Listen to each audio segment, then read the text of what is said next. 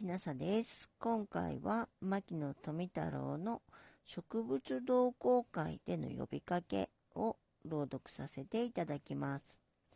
山野並びに田園、庭園などの植物の名称を知らんとする人々は来たれ。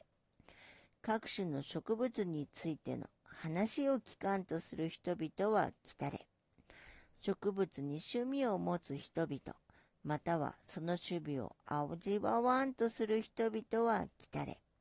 薬用植物、有毒植物、工業用植物、食用植物、鉱山植物などについて知らんとする人々は来たれ。植物分類上の知識を得とする人々は来たれ。今回は牧野富太郎の植物同好会での呼びかけを朗読させていただきました。もしあなたが聞いていらっしゃるのが夜でしたらよく眠れますようにおやすみなさい。